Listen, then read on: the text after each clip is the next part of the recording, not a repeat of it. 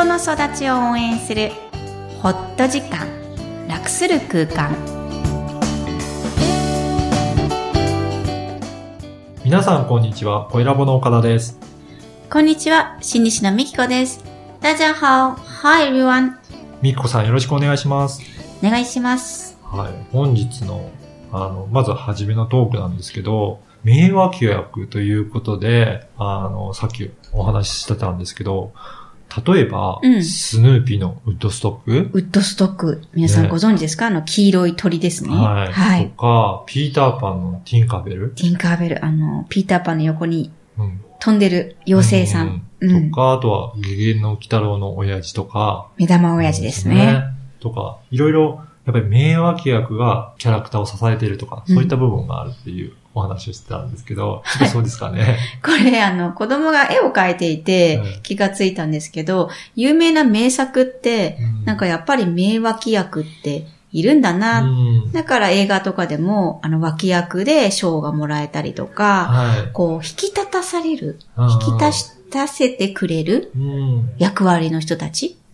やっぱりそういう存在があるからこそ、うんうん。主役が引き立ってくるっていうことなんですね。そうですね。だから、うんどんな方でも自分の人生にとって自分がなるほど。主役なんですけど、うんその周りにいる人たちでう、ん。どんだけ支えてもらってるかっていう視点に変えてみると、結構感謝しか出てこない気がするんですね。ああ、そういうふうに自分に当てはめるわけですね。そうです。自分ももちろん脇役になってるうん、うん立場のね、役割を交換しますけど、うんうん。じゃあまず自分が主役だとしたら、自分を引き出して良いところ、もしくはエンパワーメントしてくれる人は、岡田さんはどなたですうかん今思い返してみると、うん。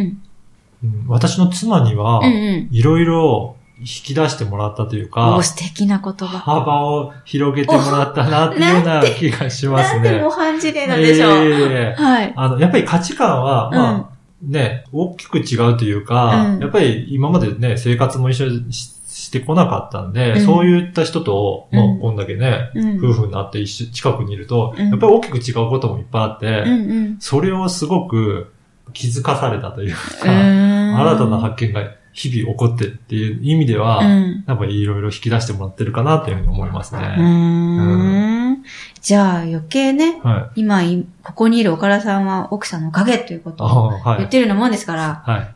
大事ですね。大事ですね。はい。皆さんも自分の周りにある名脇役をちょっと感じてみてください。はいそしてちょっと感謝できるといいですね。そうですね。はい。はいで、本日のメインテーマですが、はい。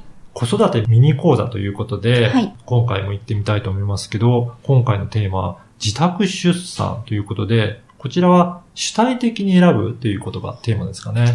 そうです。びっくりしますよね。受託出産についてなんだこれを喋るのかっていうことなんですが、もう私のズバリの経験、はい。えー3人の娘を自宅出産しています。はい。つまりお家に助産師さんを呼んでお願いして、えー病院に入院せずにお家で産むことができるんですけど、うん今でも。はい。それを選択したんですね。うんそれを例にして、あの、自分で選ぶこと、親が、えー主体的に選択肢をよりすぐって、えー自分がこれを決めて、それを実践することが子育ての醍醐味ではないかというお話をしたいと思います。はい。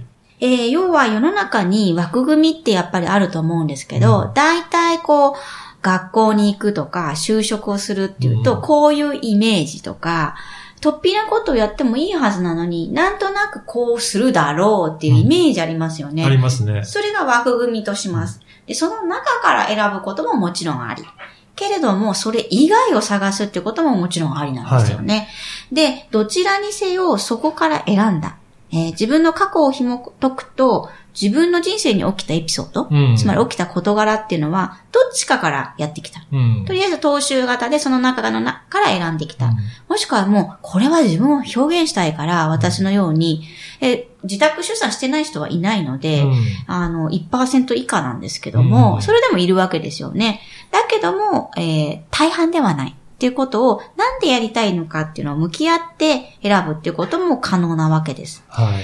で、主体的に選ぶっていうことが、どんなイメージがありますか？例えば岡田さんで、これは、あの、世の中の範疇としては、うん異例中の異例だったけど、自分にとってはすごいフィットがあったっていうようなエピソードありませんか？そうですね。まあ、異例ではないですけど、大学を選ぶときは、受験勉強をするときに、普通はオールマイティに勉強するのは普通だと思うんですよね。はい。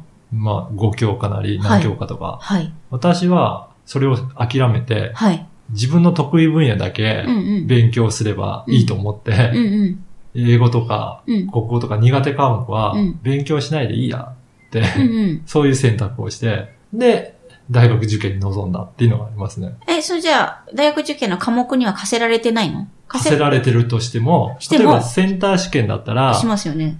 4分の1は当たるだろう。うんうん勉強しなくても。うん っていうふうな。だから、あえて勉強しない？はい。うんまあ、勉強しなくても。受けるけど。受けるけど。うんうんうんだから科目には入ってるけど、うんそこが、まあ、確率的に通るぐらいの点数であっても、他でカバーすればいいんじゃないかっていう考えなのと、確かに王道じゃないよねじ。ゃあ、はい。で、やりながら、はいまあ、そのまま進んでいって、うんうん。まあ、受験を乗り切ったっていうのがありますね。そういう選択をなるほど。なるほど。はいそういうことですね。はいだからこう、他人の目をどうであれ、はやりたいようにやるんだけども、はいかなりそれって結果が出ないと、厳しいリスクを負うわけですよね。うんうんこの自宅出産もそうなんですよね。はい、そういうことですそうよね。。命が本当に大丈夫なのっていうのはうんっていう皆さん散々言われるわけですよ。ね、うん周りからも言われるでしょうし、やっぱりそこが一番気になるところですよね。そうです、そうです。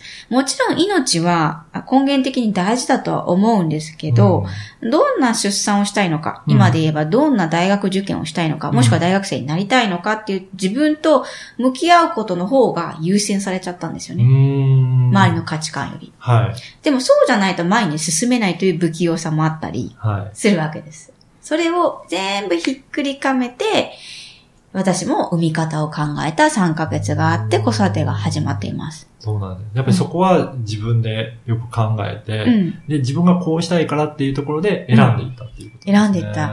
えーいろんなの見学しました。はい。えー助産院っていうのもあるんですよね。はい。で、まずそこ行ってから自宅っていうものを知って、助産院で産むんだったら、なんか人のお家で産むようだから、うん自分家の方がリラックスできるなとか、いろんな発見があるんです。違うことをやろうとすると。で、そればっかりだと疲れるのはもちろんなので、うん踏襲する時代もあってはいいと思うんですが、私の場合は子育てがあまりにも暗中模索、もやもやしてどうしていいかわからなかったので、自分らしい産み方を決めれば、うん。うん。自分らしい育て方もどう繋がっていくのかなうんっていうところで、えー、産み方をなんか妙に病的なまで研究したというか、まあそうですなければ、こう親にシフトできていかなかったのかもしれないんですよね。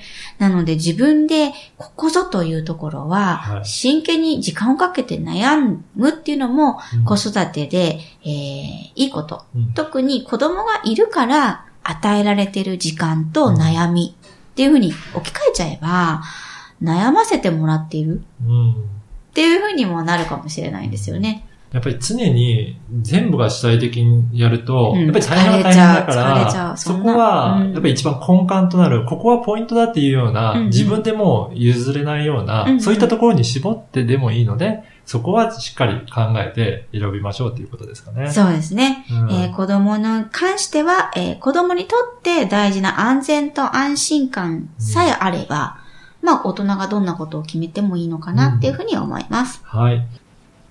では本日のポイントをお願いします。はい。子育てをする原点。皆さんはどこに置いていらっしゃいますか？みんなそれぞれ違っていいのですが、自分の親がどんな風に自分を育てようとしたのか、少し想像すると自分の原点も決めていけるかもしれません。今日もたくさんの感情をありがとう。ポッドキャストを確実にお届けするために、購読ボタンを押して登録をお願いいたします。みきこさんありがとうございました。ありがとうございました。バイバイ。